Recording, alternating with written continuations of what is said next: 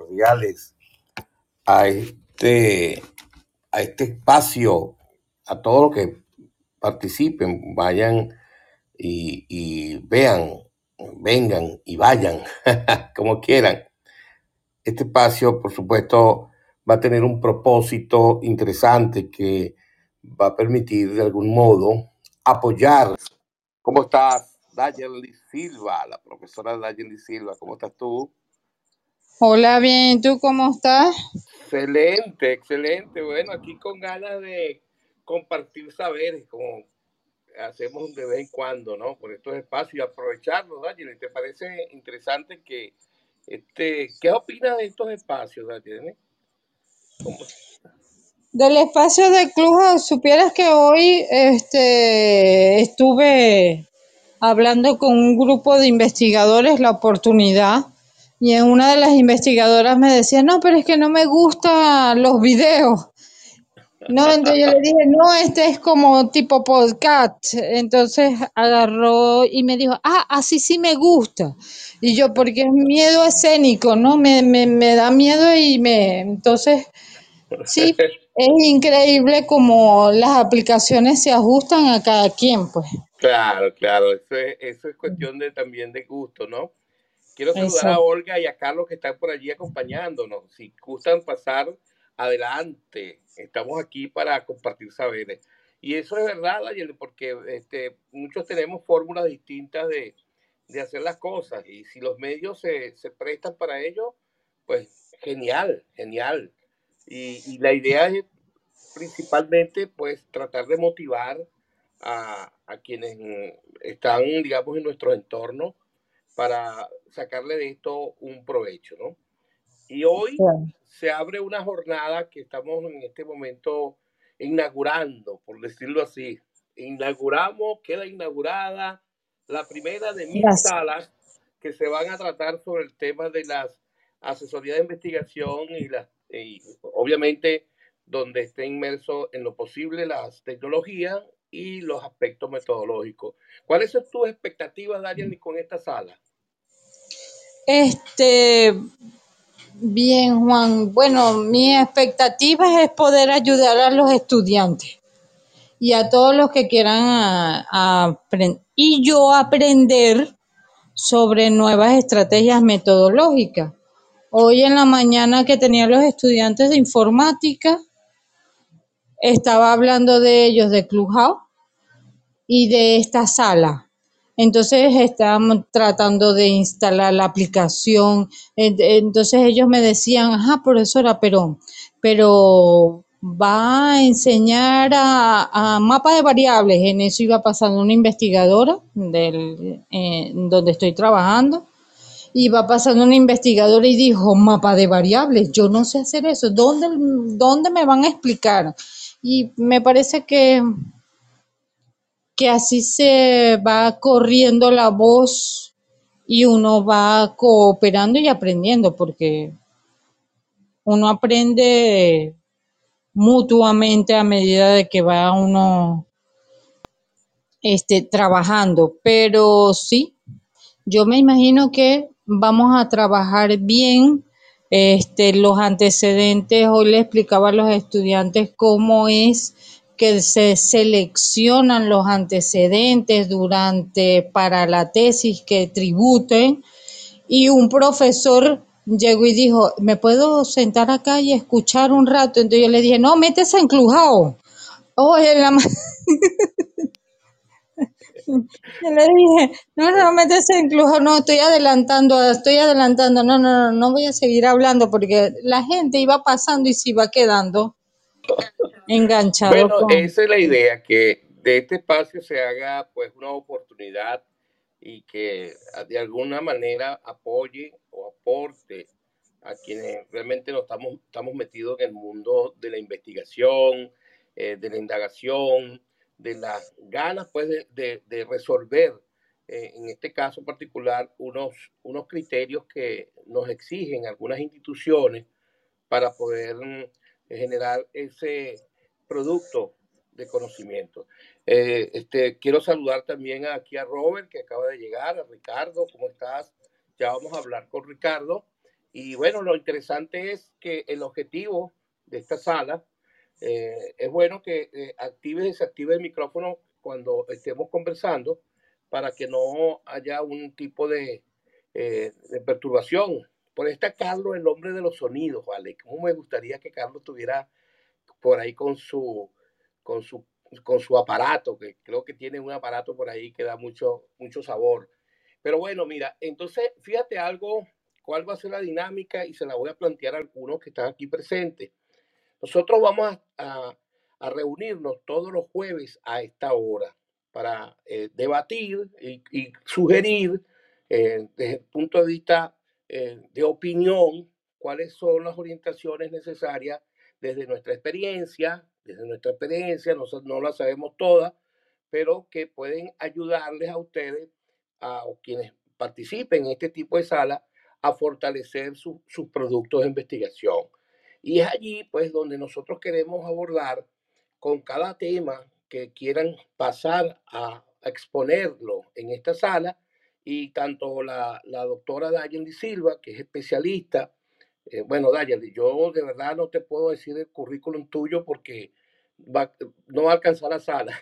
no, pero bueno, literalmente tienes una buena experiencia y bueno, eso es interesante compartirlo porque eso fortalece, ¿no? Pero eso, eso no significa que no la sabemos todo, ¿no? Eh, eh, la idea es tratar de orientar en función inclusive a las distintas líneas de investigación que se establecen en las distintas instituciones que que, bueno, a las cuales hacemos vida. Y no solamente por cumplir, eh, porque yo parto del criterio de que el investigador no solamente es por cumplir con un, con un credencial o con una etapa, una meta institucional, sino que de manera independiente, cada uno de nosotros puede desarrollar una investigación en un momento determinado o apropiado que surja pues de su inquietud. Y eso es interesante porque podemos descubrir varias realidades. Y en ese sentido, pues queremos en este espacio compartir con, con quienes tengan el, el, privilegio, o mejor dicho, tengamos nosotros el privilegio de poder estar con ellos. Fíjense que la estructura de una tesis ha, generado cambios. Distintas instituciones tienen, eh, digamos, manuales distintos. Eh, ¿Qué opinas tú de esos del patrón que hay que seguir, Daniel, sobre, los, sobre las estructuras de una tesis. Vamos a, iniciar, porque estamos aquí a nivel de doctorado en este momento, veo los participantes, pero yo creo que en los distintos niveles podemos discutir ese tema. ¿Qué, ¿Qué opinas tú de cómo se debe estructurar una tesis? ¿En base a una norma, a un reglamento, o queda a libre albedrío del investigador o del orientador? ¿Qué opinas tú, Dayalen, de este tema?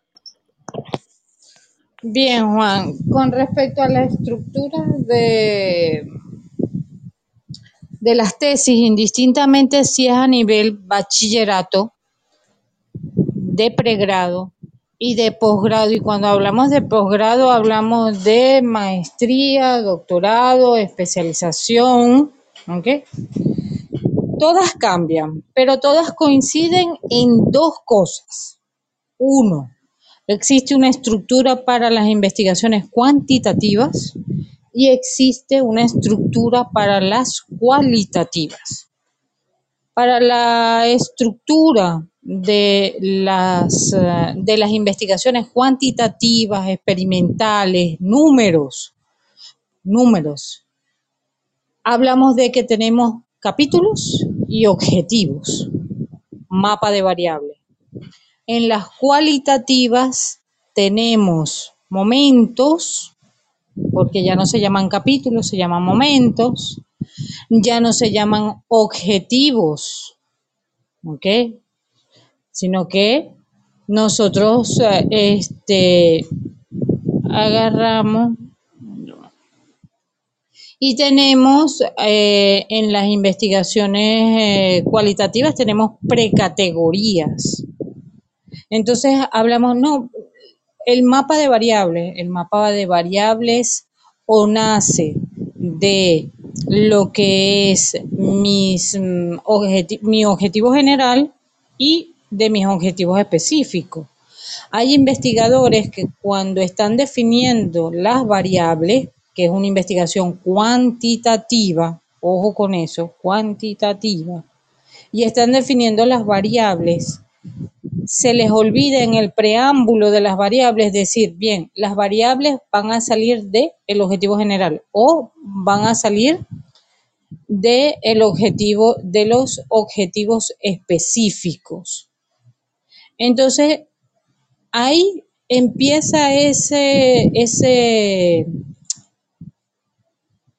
esa disyuntiva donde todos hemos pasado porque este, a mí me dicen, no, profesora, pero es que usted ya, no, yo también fui estudiante, también estudié maestría, también estudié doctorado, también hice un pregrado, también tuve choques en poder entender esa diferencia que hay entre cuantitativo y cualitativo.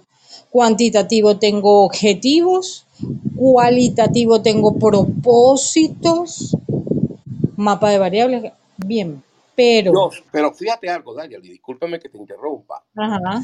Eh, fíjate que te estás, mm, estás dando detalles específicos que obviamente estos ejercicios en, en los distintos niveles de, de, de, estudio académico que hemos tenido lo hemos abordado, pero lo que realmente considero yo interesante en el aspecto de estructurar bien las cosas eh, es que exista una regla, un, una norma, por decirlo así, de trabajo de grado eh, donde pues se establezca eh, de alguna manera el cuerpo, porque eh, específicamente estamos abordando el cuerpo de una tesis, ¿no?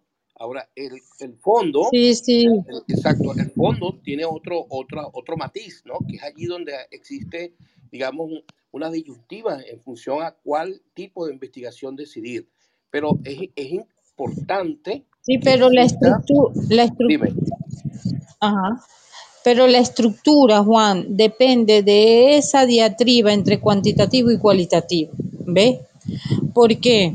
Porque cuando estás en el capítulo 4, que es el análisis de los resultados, cuando tú estás en el análisis de los resultados, entonces tú es en ese momento en que tú empiezas a entender en dónde es que está mi problema porque es el instrumento y la recolección de los datos lo que te dice a ti si la investigación es cualitativa o cuantitativa y de ahí la estructura. La mayoría de las universidades a nivel de Perú, Chile, porque yo no estoy hablando de Venezuela, yo estoy hablando de Perú, de Chile, he sido tutora en Ecuador, en Puerto Rico, eh, en Chile, en, en Perú, Venezuela, en Barinas, en, Venezuela, en Venezuela, por eso, pero es para que todos los que están escuchando entiendan que cada universidad es como tú dices, Juan, cada universidad tiene un protocolo. Cada universidad la estructura, pero al final, o sea, en el fondo de la estructura se basa en si es cualitativo si es cuantitativo. Tienen capítulo 1, capítulo 2, capítulo 3, capítulo 4, capítulo 5. Doctorado, capítulo 6. Capítulo 4, el análisis de los resultados. Y cuando yo tengo mi análisis de los resultados, ¿cómo los organizo? Cómo entonces ahí la estructura es un poco más abierta, donde las universidades dejan que tú decidas cuál es el diseño de la investigación y cómo vas a estructurar ese capítulo 4. Pero a nivel doctoral, el capítulo 6, ¿cómo presento el capítulo 6? ¿Cómo presento mi innovación? Imagínate los del doctorado en TIC. ¿Cómo voy a presentar mi capítulo 6, que es, supongamos que es un estudiante que va a crear un modelo, un, una propuesta de... un Arduino, un robot, un robot, un, un, en las tecnologías de las cosas, va a crear un, un nuevo tipo de, de televisor. De enfoque, inclusive metodológico. Ajá. ¿Ves? ¿Cómo voy a organizar el capítulo 6? Te lo dejan abierto. Tú, tú, eh, no hay una receta y las universidades no te, eh, no te sino que en el capítulo 6 usted va a presentar lo que usted creó.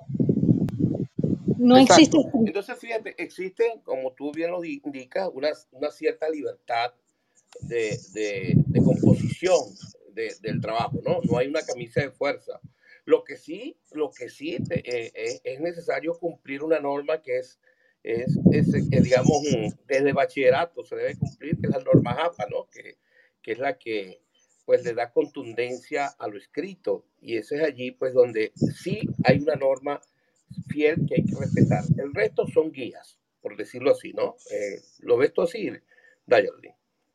Sí, sí, es más, este, cuando te lo dejan abierto ya para que tú crees en el capítulo 6 a nivel, en el capítulo 6 a nivel doctoral, este, nosotros, nos, nosotros podemos, mm, ¿cómo te dijera yo? Poder crear una estructura, pero, ojo, cuando estamos en una investigación cualitativa, ahí que es la presentación e interpretación de los hallazgos, mira Juan, ahí existen muchos enfoques desde lo que dice la gente, desde la parte digital, por ejemplo, este, tú puedes hacer, tú tienes informantes claves en cualitativo. Y yo quiero hacer, por ejemplo, una investigación de Juan Laya y de todos los videos que ha montado Juan Laya desde el contexto académico y de y crear una metodología de enseñanza desde todos los videos que hace Juan Laya.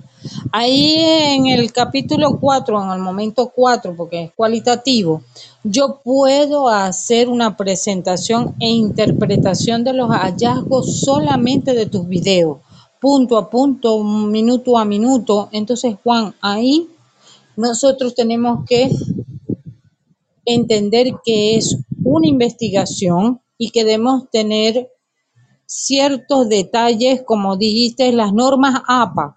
Las normas APA lo que nos dice es un tipo de letra, nos dice un, un tamaño de letra, nos dice cómo vamos a organizar las citas, pero no la estructura del trabajo. O sea, capítulo 1, capítulo 2, capítulo 3, pues si tú vas a España, en España acuérdate que a nosotros nos decían que eh, no es capítulo 1, sino el estado del arte no es análisis de los resultados, sino son hallazgos. Entonces, es importante esos detalles y sobre todo en tu campo, Juan, el análisis de los resultados que voy a usar, Excel, SPSS, Atlas T, ¿qué voy a usar? ¿Cómo lo voy a presentar? ¿En tabla? ¿En gráficos? ¿En gráficos con tendencia? Eh, ah, pero es una investigación cualitativa. ¿Cómo voy a presentar los hallazgos? Eh, ¿Escrito? ¿Por videos? Eh, ¿Imágenes? ahí tengo un problema. Sí, y fíjate algo que, bueno, estamos abordando cosas generales, eh, por supuesto, no estamos en este momento en concretando, por decirlo así, en hablar un tema en particular, como por ejemplo el título, los objetivos, etcétera, etcétera. Estamos, eh, digamos, divagando sobre estos eh, escenarios de la investigación. Y cuando conversamos sobre las normas APA, pues es bueno e interesante estar pendiente de que las que se vayan a usar sean las últimas versiones de ellas, por el hecho de que existen distintas fuentes a hoy día, no solamente estamos hablando de fuentes digitales como tales, sino inclusive aplicaciones que, como por ejemplo el caso de Clubhouse, en el caso particular que estemos aquí conversando y que quede una sala grabada, esto será una fuente y cómo citar Clubhouse en una investigación, cómo citar Instagram en una investigación, cómo citar un video de YouTube o un Spotify eh, es decir, todos, las, todos los tipos de fuentes que hoy día lo digital está generando está abordado por las normas APA. La última versión es la séptima, creo que la séptima, octava edición de las normas APA, que establece eh, la fórmula mágica de cómo hacer esa cita. ¿Y por qué este tipo de temas? No? Porque también hoy día las la, tecnologías han brindado un, blindaje hasta, hasta donde se puede el, la, la, cultura de la, del plagio, que también eso es un temazo que, que, que ¿cómo tú lo abordas, en ese tema del plagio? ¿Qué opinas esto? Bueno, Juan, dos cosas. Uno, Clubhouse. Yo a un estudiante que ahorita estoy tutoreando, le dije, mira, este, lástima que perdiste el día de ayer para crear tu sala. Entonces ella me dijo, no, yo voy a contactar al profesor Juan para, para crear mi sala, porque ella tiene que entrevistar a cinco informantes clave. Entonces yo le dije, lo creas en, en la sala, llegas, grabas la sala, entrevistas a tus cinco informantes clave y luego esos audios este, se transforman en texto y se ingresan a Atlas T para que te dé la nube de datos. Ella me dijo, excelente. No sabía, le estuve mostrando cómo se podría usar. Entonces, a veces nosotros, este, como tutores y a nivel de metodología, en tu caso, Juan, que estás enseñando esta parte del manejo de las herramientas, es muy importante eso, que vean cómo Clubhouse permite que trabaje con Atlas T. Ahora, el sistema antiplagio, Juan.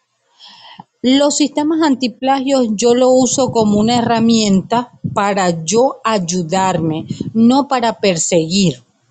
Eso no me gusta. Ay, se plagió. No, no, no, no. Yo misma, yo misma ingreso mis documentos por el sistema antiplagio porque yo soy un ser humano y a mí se me olvida de, de dónde, a veces, a veces se me olvida de dónde tomaría yo eso. Ay, Dios mío, tantas cosas que abrí, ¿de dónde habré tomado eso? Ahora, una cosa es eso. Otra, que existe el autoplagio. Por ejemplo, yo envié un artículo a una revista en Mérida, en la ULA, y llegaron y me regañaron porque yo me autoplagié, profesora mire.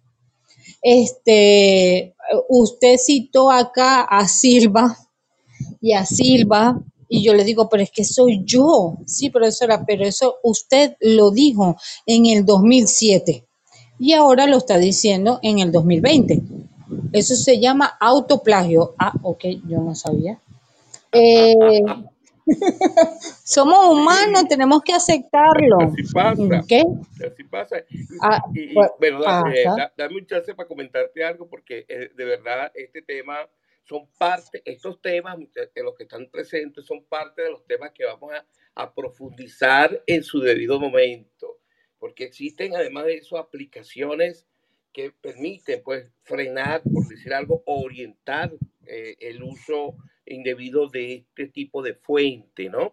Yo pienso que el, el, el plagio, creo que fue una cultura que se, un nombre que se le dio a algo que realmente no lo es, porque el plagio para mí es una, es una manera de robar ideas, quizás no, pero robar frases pero para convertirla en frases eh, auténticas de acuerdo a tu perspectiva, ¿no?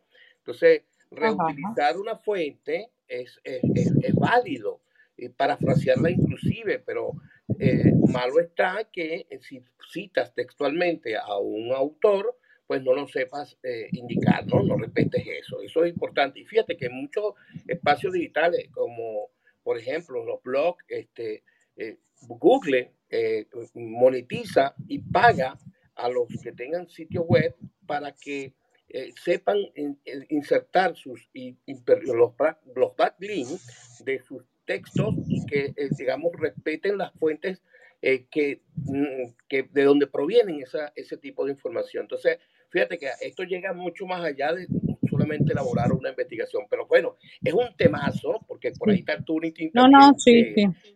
Que, que, que, por, que lo estoy practicando ahorita porque lo, eh, la mayoría de los, en la institución donde estoy haciendo vida también educativa, eh, eh, frena la, la, subida de los, de los proyectos, estoy analizando ahorita los proyectos de investigación y el sistema pues vulnera esa parte. Pero fíjate, otro tema que sí, me gustaría sí. este, abordar contigo, uh -huh. Dayani, es lo siguiente. En el caso particular de las tesis de, de, doctorado, que son en este caso la mayoría de los participantes que están acá, eh, eh, existe como una, una fórmula mágica, no sé si decírtelo así, para la definición de los títulos, ¿verdad? Este, se tiende a confundir los títulos de maestrías, los títulos de los trabajos de investigación, me refiero, con los títulos de trabajo de doctorado. Este, eh, ¿Tú me puedes dar una recomendación sobre eso o qué opinas tú sobre eso, Daniel? Bien, Juan. Con respecto a ah, una cosa que quería acotar en los sistemas antiplagio para, para después los tocaremos un día este, y cómo se usan los sistemas antiplagio. Pero, pero una de las cosas, Juan, que he tenido muchas controversias es el análisis del reporte final del sistema antiplagio. Porque recuerden que, y yo estuve en una ponencia donde yo les dije, los sistemas antiplagio lo que hacen es evaluar coincidencias de palabras.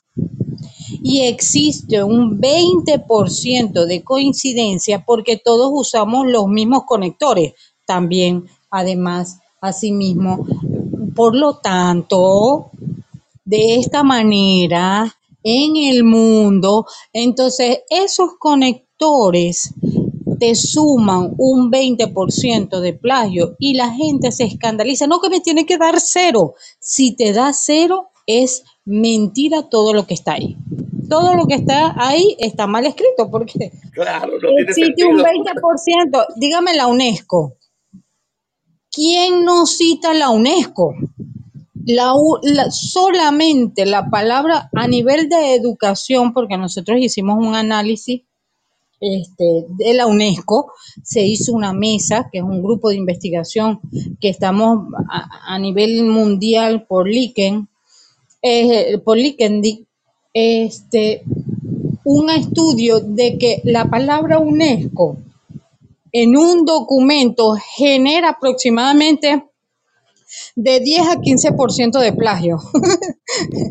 porque, porque, Ajá, porque, porque el sistema antiplagio cuenta las coincidencias. Estamos hablando de un sistema como para que no sea eh, eh, ajá, y Turnitin, ajá, Turnitin para que no, ajá, eh, el Turnitin, este, para que no genere el plagio, tienes que poner las comillas. Y hay instituciones universitarias donde ahora las normas APA llegan y colocan la cita de 40 palabras tú sabes que le dan un espacio sencillo y una sangría de 0.5 y 0.5. Pero para que el Turnitin indique que estás haciendo la cita, debes colocar las entre comillas, el cierre y al final, entre paréntesis, la página. Si no, te va a decir que es plagio. Claro. Si tú lo haces así, te, va a decir. Yo te vamos a darle a, a, los presentes, vamos a darle esa duda. Más adelante vamos a profundizar porque eh, yo estoy usando Tuning todo, casi todos los días y tú sabes cuáles son las razones de esa, eh, de esa plataforma, pero ah, sin embargo como todo, hay, hay fórmulas mágicas para poder lograr eso. Ahora, con respecto a lo que te comentaba de los títulos. Ahora, con respecto al título. Ahora, aló. Sí, sí te oigo, te oigo, te oigo. Ajá. Este, con respecto a los títulos, ¿ok? La diferencia que hay entre maestría, primero vamos a partir, ¿qué, ¿qué diferencia hay entre maestría y doctorado? Eso es lo primero. Y siempre se lo digo a los estudiantes. Maestría, maestros cenciarios. Si tú ves tu título, tu pergamino, va a decir maestro cenciarius. Tú eres un maestro, maestro en las ciencias de lo que es tu título. Tu investigación llega hasta unos hallazgos, porque tú eres un maestro que investigó sobre el tema en todo el mundo y más nadie sabe de ese conocimiento, pero tú investigaste está lo que hay. En, su entorno, ¿no? lo que hay, ajá, tú investigas lo que hay, lo que existe. Eres un maestro de lo que hay más nadie sabe. En cambio, el doctor, tú eres un doctor, tú no curas a personas, ni revives a personas, ni eh, haces operaciones. Doctor en conocimiento. Estás creando un nuevo conocimiento, por eso se llama doctorado y es en conocimiento. Los títulos me tienen que decir a mí qué es tú lo nuevo, es una teoría, es una metodología, es una estrategia, es un modelo. Entonces se ponen a decir, profesor, pro, entonces se ponen a decir, profesora, imagínate a nivel de TIC o a nivel de la de mecánica o a nivel de petroquímica. Ajá, este, profesora, pero es que yo soy de petroquímica y yo no voy a crear un modelo, yo voy a crear una nueva sustancia, ¿ok? Entonces, los títulos es sobre la creación de un nuevo conocimiento, la innovación de un nuevo conocimiento, la renovación de un nuevo conocimiento, porque es que tenemos miedo a, a, a esas palabras. Dígame, este, modelo, ay, no, es que eso ya está trillado. ¿Qué te pasa? Teorema. Eso, eso, es que está trillado. Y entonces yo le digo, o sea que tu madre está trillada. Pero porque mi mamá, porque entonces los títulos, Claro, lo que sí te indica las normas APA, Juan, es que tienen que ser 14 palabras. Uno. eso sí es correcto. Dos, tiene que las palabras por los clavos de Cristo, y esto sí lo digo pidiéndole, miren, se lo juro por Dios y por, y Ya, ya, no, no por jures los más, no clavos. más. No, no, por los clavos de Cristo son 14 palabras, pero por favor, no inventen palabras. Necesitamos que estén esas palabras que usan en los títulos estén en Teseo, en la UNESCO, eh, eh, el diccionario que me permite a mi nivel de conocimientos, porque mira, Juan, a mí se me presentó una tesis donde eh, se trataba de la OLPAC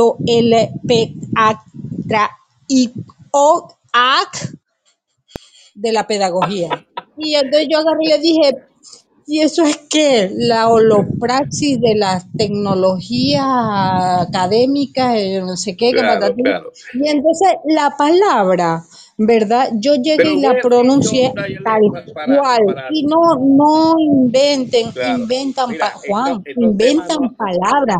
claro, Nayeli, estos temas nos apasionan, definitivamente, de verdad, este, creo que vamos a tener muchas salas donde vamos a detallar todo esto, ¿no? Pero un, un eh, porque le quiero dar la entrada a los invitados que están acá, quien quiera subir hacer sus preguntas, por ahí tenemos el caso de Ricardo, que vamos a darle una opinión a él, pero este, te, te quería decir, un ejercicio que generalmente se hace es agarrar, y que muchos lo, lo presentan como, como propuesta, es agarrar el tema de, de, la maestría como tema de doctorado sin cambiarle el título. Creo que ahí hay una pequeña, un pequeño desfase, ¿no? Por el hecho de que Uy, no, que ese, lo dice, la investigación, para mí una investigación local es una investigación de maestría y una investigación universal es una investigación de doctorado. Es decir, el contexto exacto. que... Entonces, estos días conversamos sobre ese tema. Eh, ¿Puedes compartir sí. con la sala sobre lo que eh, analizamos en ese momento? Sí, sí, sí. Sí, Juan. Este, a veces cometen el error en una tesis doctoral y colocar de título caso, ah, eh, caso, vamos a, a- a poner un ejemplo, Juan. Caso Este, Universidad UNEYES, por ejemplo. Ajá, caso Universidad UNEYES. No, esto es un doctorado. Si tú vas a plantear la gestión, por ejemplo, la gestión del conocimiento, caso UNEYES. No, no, no, no, no, no.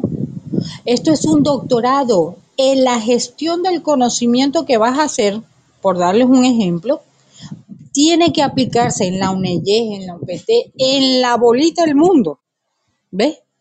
No, tú no puedes casarlo, tú no puedes casarlo con algo local. Para eso están los objetivos específicos, donde ya tú ¿Por qué? Porque los doctorados tú tienes que investigar, tú tienes que dar un conocimiento, crear un conocimiento desde lo epistemológico, lo axiológico, lo ontológico, lo teleológico y lo futurológico.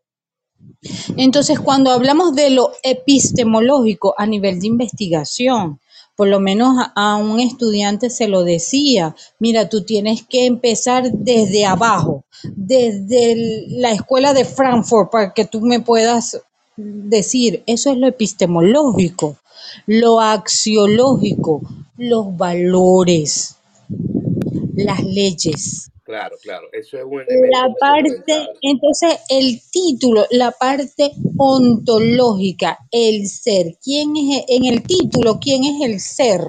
Entonces yo, a mí me plantean el título de doctorado, pregunto por la línea de investigación, les digo, ingresen a...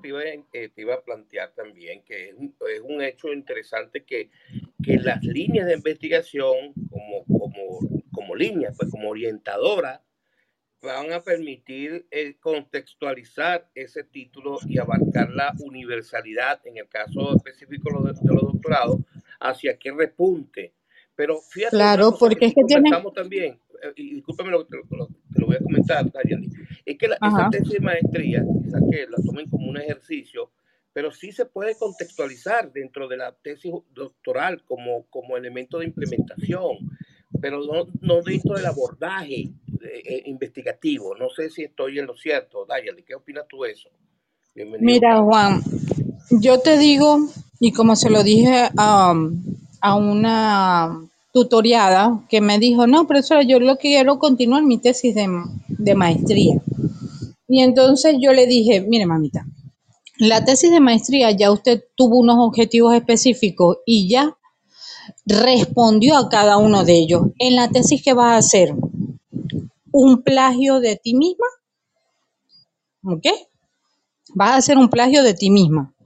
O no tienes suficientes conocimientos para crear algo nuevo, porque tú no puedes, a partir de una tesis de maestría, crear algo nuevo. Y me disculpa, ahora, porque ya lo hiciste.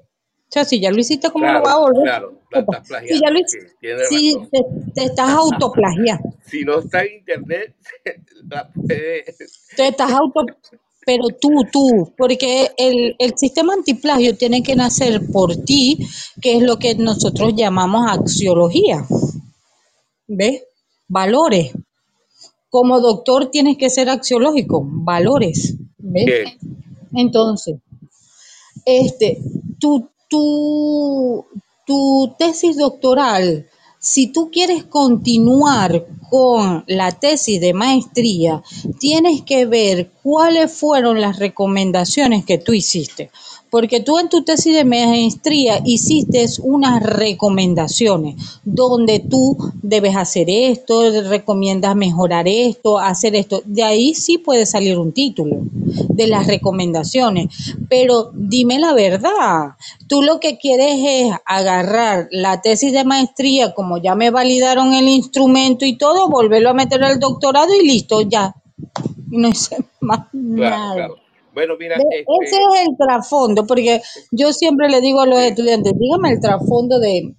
Vamos, entonces, la idea, ah, ok, yo quiero continuar con mi tesis de maestría porque me parece importante, porque puedo hacer esto. Y la línea de investigación, Juan, como lo estabas diciendo, tienen que estar claros que los doctorados se crean, porque es ahí donde viene la parte de currículo, donde yo les digo, cuando se crea una malla curricular de doctorado, ojo, se crean unas líneas para darle respuesta a la sociedad. Entonces, las líneas de investigación es para ayudarle. y cada 10 y cada 10 años yo como universidad debo actualizar esas líneas. Entonces, los estudiantes tienen que entender por qué la línea, por qué es importante la línea, porque eso es como en todos los países, no es solamente Venezuela por herir susceptibilidades, pero todos los países del mundo tienen un plan de la nación. ¿Ok? Entonces, no que sí, no, no, no, no, hay, no, todos los países tienen un plan de la nación, tienen necesidades y por medio de los doctorados que se crea nuevo conocimiento, están las líneas de investigación que le dan respuesta. Entonces, tu trabajo, tu trabajo de tesis doctoral debe responder a epistemología, axiología, ontología, axiología, futurología y la línea de investigación. Y la cosmología, que también por allí le, están metiendo, ¿no? Bueno, mira, Daniel, de, verdad esto es un temazo que, bueno, son todos los que hemos abordado, nos falta, nos falta hablar de cómo definir un objetivo, un título, las variables que deben estar implícitas en un título, el buscar pues literatura especializada, ese marco epistemológico que hay que considerar, eh, bueno, toda una serie de elementos que de verdad nos va a dar mucho espacio este, este para poder compartir. Quiero darle la bienvenida a Carlos. ¿Cómo estás, Carlos? Eh, bienvenido. Eh, ¿Tienes alguna pregunta? ¿Quieres aportar algo? Cierra el micrófono. Buenas tardes. Buenas tardes, profesor. ¿Me escuchas bien por allí? Perfectamente, perfectamente. Bienvenido. Sí, muchas gracias, profesor. Por aquí tengo la música también a punto para cuando usted me diga. Ah, ok. Cuando vayamos a cerrar, por favor, poner la musiquita. sí, sí, sí. Muchísimas gracias profesor, por invitarme acá a este encuentro de saberes, como usted siempre nos está enseñando a, decirlo. A la doctora Darjeeling también, muchísimas gracias, profesora. Escucharla es un gran gusto para mí. He tomado nota de algunas cositas que quisiera agregar acá a este encuentro espectacular. Y lo primero es en el tema de la innovación, profesora, que usted hacía mención. Eh, yo entiendo que formamos parte de una comunidad científica y quiero disfrutar este estatus que tengo ahora como estudiante, porque sé el enorme, la enorme responsabilidad que tienen ustedes ahí arriba donde están, ya como doctores, de tutoriarnos, de llevarnos en este camino. Ahora, ¿cómo innovar si la comunidad científica nos pone unos límites, unas reglas de juego que son necesarias, que son necesarias, ¿no? Pero cómo innovar y cómo eh, desafiar el desarrollo y la producción de conocimiento cuando estamos en este nivel. Yo diría que a nivel de maestría, como lo explicó impecablemente la doctora Darjeeling, ok, somos maestros y a nivel de doctorado como estudiante vamos más allá. Pero ¿cómo, cómo destacarnos en una investigación cuando todos los instrumentos y todos los métodos que utilizamos son los que nos están poniendo la comunidad científica? Dejo nada más eso para, para, para, para ver qué, qué, qué me puede aportar cada uno de ustedes en ese tema. El otro tema, para cerrar, profesor, es el tema del enfoque sujeto. Eh, yo, yo, por ejemplo, yo veo el tema del enfoque de sujetos no es, no es para centrarnos en el ser humano como tal. O sea, e, es, centrarnos en los procesos y estructuras mediados o gestionados por esos seres humanos. Y ahí es donde caemos en la universabilidad de ese conocimiento y la búsqueda de la plausibilidad de esos resultados, de esos aportes que queremos hacer. Muchas gracias, profesor, por la oportunidad.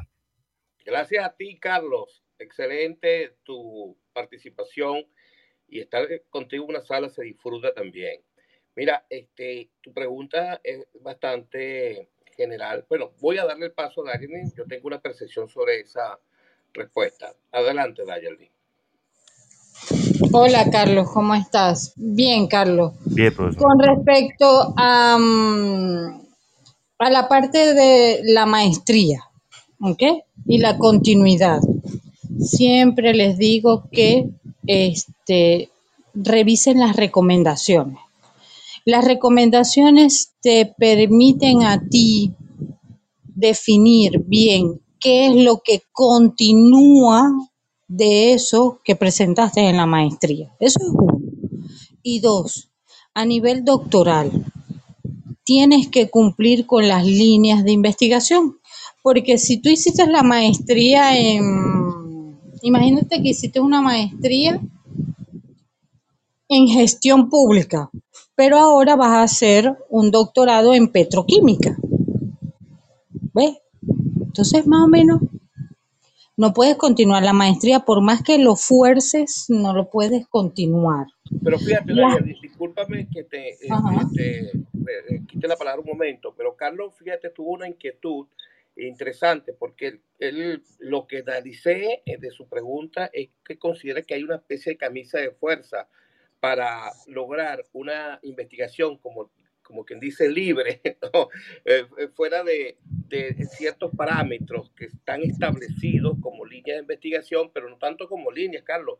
Hay, hay límites que no son simplemente porque te están colocando camisa de fuerza, sino que hay metodologías de investigación ya analizadas, estructuradas, eh, definidas, eh, con, con muchos ejercicios, inclusive de desarrollo, y es allí que tú tienes que ajustar tu parámetro de investigación, o sea, tu propuesta de investigación debe focalizarse en esa línea. Obviamente, lo que dice Dayan, si viene de una investigación de maestría, la vas a focalizar en una investigación universal, en el hecho de que las investigaciones doctorantes van en función a, esa, a, ese, a ese abordaje, tenemos que determinar de qué, cuál va a ser el estilo o la fórmula mágica que te va a permitir a ti eh, desarrollar esa investigación en base, por supuesto, a los preceptos que hay para hacerla, ¿no? Yo creo que es una parte interesante. Eh, lo otro que sí. es sobre el sujeto de estudio. Eso sí no, no lo entendí muy bien, pero eh, ¿qué, ¿qué aporte das tú, Dayali? Lo que pasa es que, mm, eh, Carlos, este, lo que quiero interpretar en lo que quieres mm, preguntar y la camisa de fuerza ya no existen camisas de fuerza, ya la mayoría de los profesores que tenían miedo a las investigaciones cualitativas lo han superado.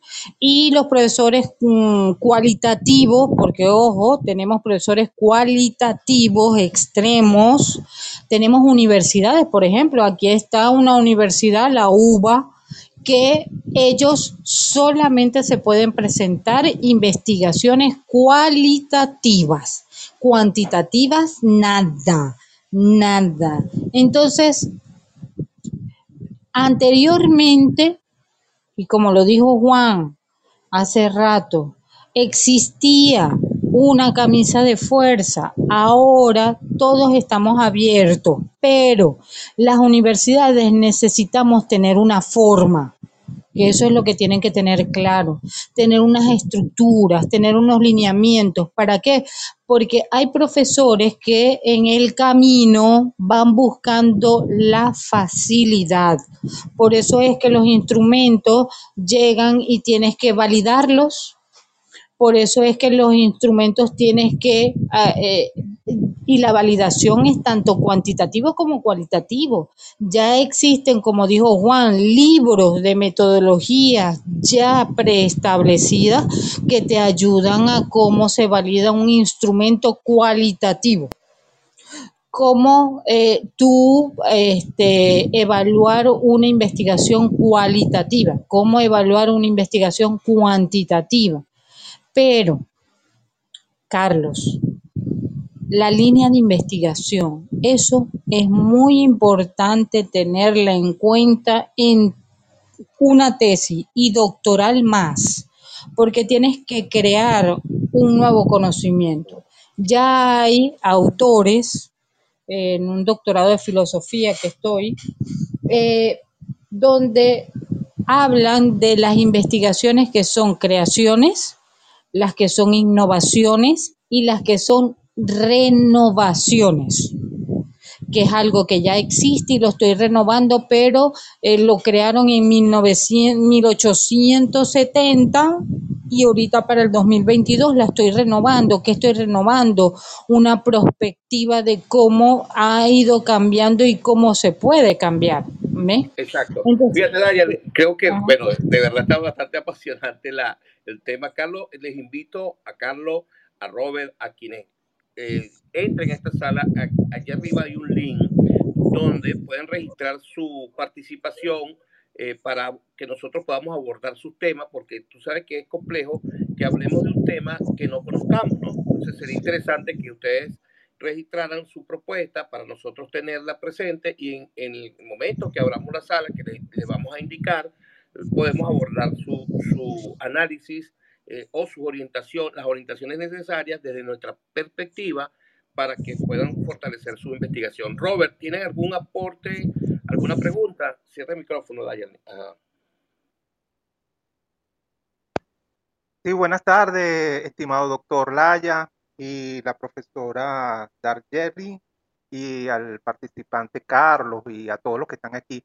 Bueno, muy interesante todo. Yo les mandé un chat que decía que excelente oportunidad para orientar nuestros trabajos de investigación, estas salas, estas reuniones. Eh, bueno, la doctora Darjeeling mencionó eh, la parte estructural de un trabajo de grado a nivel de doctorado. Y eh, rápido me puse a buscar mm, las normativas de trabajo técnico y especiales de grado de la ONEYES y efectivamente está tal cual como ella dice. Eh, la parte de, los, mm, de una investigación cuantitativa que está este, descrita por capítulo y eh, la investigación cualitativa en momento. Entonces, este, bueno, todo está de acuerdo a las normativas y me parece muy interesante. Y también con respecto a las líneas de investigación, eh, estar claro con qué vamos a trabajar. Eh, posteriormente, seguramente en nuestra sala de investigación vamos a tratar más detalladamente todos estos temas, pero es muy importante la línea de investigación y qué investigación se han, se han realizado a través de estas líneas. Por supuesto, tomar en cuenta la malla curricular. Estuve buscando por internet hasta que por fin la conseguí, la malla curricular del doctorado en TICS y está, bueno, estupendo. Eh, toca todos los tópicos, todos mm, los subproyectos están orientados hacia la parte de la tecnología. Adelante, doctor. Excelente, Robert. Eh, muy interesante lo que, lo que comentas. Nosotros aspiramos que ya en próximos en próximo encuentros vamos a discutir un poco sobre las líneas, el por qué, Dayan, ¿verdad? El por qué una línea de investigación dentro de un compendio de un doctorado, cuál es su objetivo y por cómo se definen en función a qué, y tú adelantaste algo, en función a ciertas realidades universales eh, y realidades inclusive locales, en, hablo de país, y en efecto, pues allí hay que encaminar nuestros saberes para poder abordarla, ¿no? ¿Tienes algo que comentar, Daniel, con lo que dijo Robert? Sí, sí, bueno, Juan, ya es, mm, Juan, Juan me pedía eso cuando me dijo, vamos a abrir esta sala para que tocáramos lo, lo de las líneas de investigación y cómo ellas tributan a las materias, cuando uno diseña una malla curricular, las materias eh, y lo que tú vas a ir viendo en clases también tributa la línea. Y la línea como este tributa a, a darle respuesta al país y como ella tributa a toda esa línea mm, que nos da, esa línea académica que nos da las investigaciones y la proyección de la línea de investigación es muy importante conocerla. Por ejemplo, Juan, yo le decía, él me decía, no, vamos a hacer el de las líneas de investigación del doctorado en TIC. Y él agarró y dijo, no, pero vamos a hacerlo más abierto, que se inscriban, digan el tema y abrimos la sala y abordamos ese porque yo tengo los estudiantes de ciencias sociales que también ellos necesitan conocer un poco más sobre las líneas de investigación de ellos en las ciencias sociales. Los del doctorado en TIC necesitan saber cómo nació y cómo se ha ido, cómo, cómo nació cada una de las líneas y cómo ellas tributan a la malla del doctorado en TIC, a los profesores, porque muchas de las líneas tributan a las investigaciones que ha hecho el profesor Juan Laya, la profesora, profesores que son de trayectoria a la profesora Dexia Suaje, profesores que son de trayectoria en la UNEYES y que también ellos han venido investigando y que se le puede dar continuidad. Eso es importante conocerlo y sería bueno cuando eh, lo que dice Juan, que es anoten sus títulos, sus temas, para que también los apoyemos en cómo configurar ese título, cómo configurar esos objetivos y que tributen a la línea de investigación. Así es. Y bueno, eh, allí dejo el link para que registren sus, sus protocolos, porque yo estoy claro inclusive que hasta los protocolos pueden tener, digamos, una disyuntiva con respecto a las líneas que están establecidas en los distintos doctorados o en los distintos ambientes de aprendizaje que ustedes eh, podemos presentar todos en ese, en ese sentido, porque cuando se elabora un protocolo debe estar establecido bajo el fundamento de la estructura o de la línea de investigación que se establece para el estudiante, ¿no? Bueno, Carlos, ve preparando las baterías, porque ya estamos casi ido hoy. Es nuestra primera sala, hemos hablado de todo. Yo creo que vamos a hablar de mil cosas, Daniel. Vamos a, a, sacarle candelita al Clujao para dejar aquí ciertos legados que nos van a ayudar más adelante, o les va a ayudar más adelante a muchas personas que lo necesitan, porque de eso se trata, de compartir, de vivir, de, de, de vivir las experiencias, compartir las experiencias, fortalecer nuestros conocimientos, nuestras recomendaciones. Ojo, estos son recomendaciones, es, es nuestra perspectiva contra la perspectiva de los demás es, es probable que tengan otro, otro tipo de, de, relación con su abordaje, pero bueno, ustedes eh, analicen la lógica, analicen lo, lo, los detalles que estamos abordando, vamos a hablar sobre cómo trabajar la justificación, cómo trabajar las metodologías, cómo trabajar las bases teóricas, cómo trabajar esos momentos, cómo trabajar esos estados de arte de esta investigación, porque estos son temas que realmente nos apasionan. Así que, Carlos, ya, Juan. Despídete, Daya, tu conclusión. Juan, en el chat, lee lo que escribió Carlos. Carlos, Carlos nos escribe por aquí enfoque sujeto. No por ser el ser humano propiamente. Lo que buscamos es abordar lo referente a los procesos y estructuras gestionados por los seres humanos un poco apuntado hacia la plusabilidad de la ciencia, su universalidad. Bueno, esto es algo bastante filosófico, Carlos.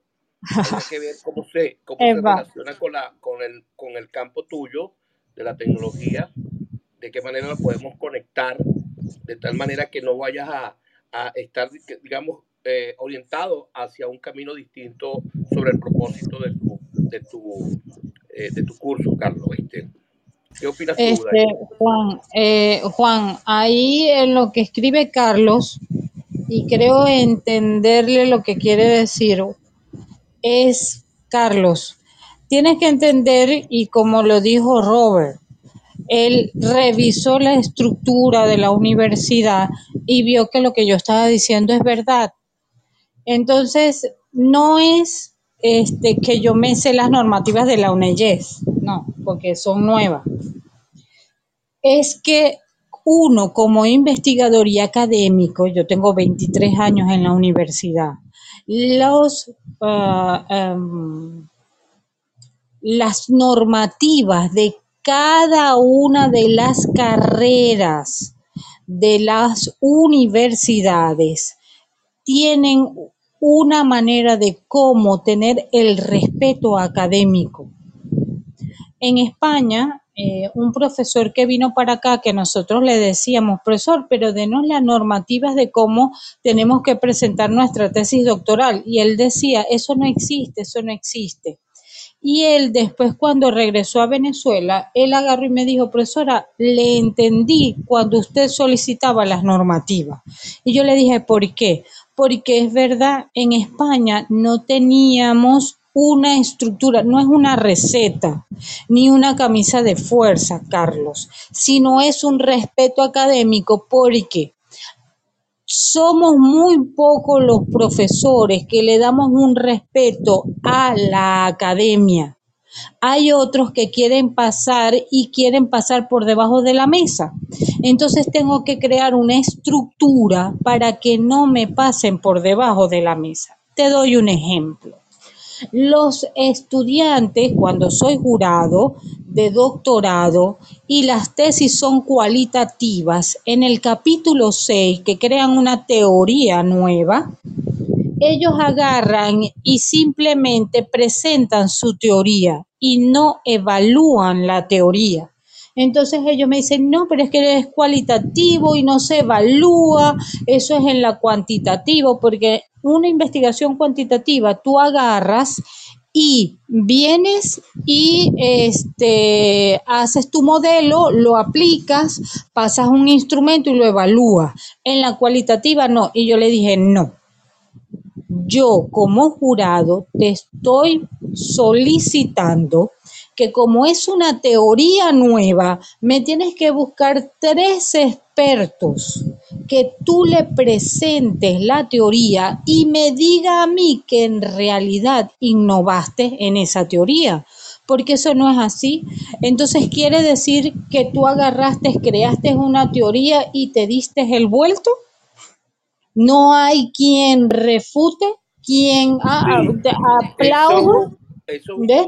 Entonces, exacto. Entonces, Juan y Carlos, no es que las universidades están haciendo una camisa de fuerza en lo que se llaman las normativas.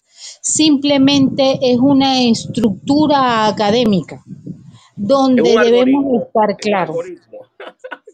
Académico, porque estamos dentro de una academia, no estamos en, en como le digo yo, no estamos en el patio de la casa. Claro, y no se, y, y, no se trata de decirle que no a que haga su, de su pensamiento, su propuesta, una idea innovadora, sino que también tiene que sustentarla, porque está establecida unas, unas guías, vamos a decirlo así, una guía, que detrás de esas guías no están letras que se consiguieron por internet, ahí están eh, personas, eh, profesionales, eh, docentes que han tenido, digamos, todo su esfuerzo para establecerla. Ahora, si tú, hay, tú traes una propuesta que está fuera de ese contexto, eh, tiene que estar fundamentada, por supuesto, con esos estudios, con esos, esa validez que, que tú eh, bien lo dices, Dayane, para efectos de poderla contra, contra, con, ¿cómo se dice? Comparar, inclusive incluirla como línea de investigación. Fíjate que voy hasta allá. Si tu propuesta llega a, crear una innovación que está validada por expertos en la materia que, van más allá de los preceptos que nosotros o que se propuso, pues se puede convertir hasta en una línea de investigación novedosa, ¿no? Eh, pero bueno, eh, esa, esa, esa propuesta tuya, me, no sé de qué manera vamos a discutir para poderle dar conectividad con el aspecto eh, tecnológico, que es, allí donde tenemos que darle, sacarle punta a eso. Bueno, Carlos, mira, gracias. Dargeli, eh, muy, muy, quedé muy claro, profesor. Muchas gracias, profesora Dargeli, profesor Juan. Muchas gracias por la aclaración. Ok. Lo entiendo, la regla del juego. Bueno, seguro que sí. Vamos a despedirnos, Dayelin. Eh, bueno, Dayelin, muchas gracias. Seguimos creciendo con esto. Espero que este ejercicio que nos claro. sirvió hoy, fíjate, y nos hemos abierto en, en la participación eh, como hemos establecido, que de acuerdo a las líneas, uh, porque no hay proyectos todavía, cualquier proyecto que nos llegue, pues el participante va a estar aquí deliberando con nosotros en función a respetar las opiniones y en función, por supuesto, a claro. fortalecer su, su, su propuesta. Eh, Carlos, propuesta, si tienes lista la, la, la, batería, muchas gracias, Daniel, y muchas gracias, Robert, a quien gracias a todos.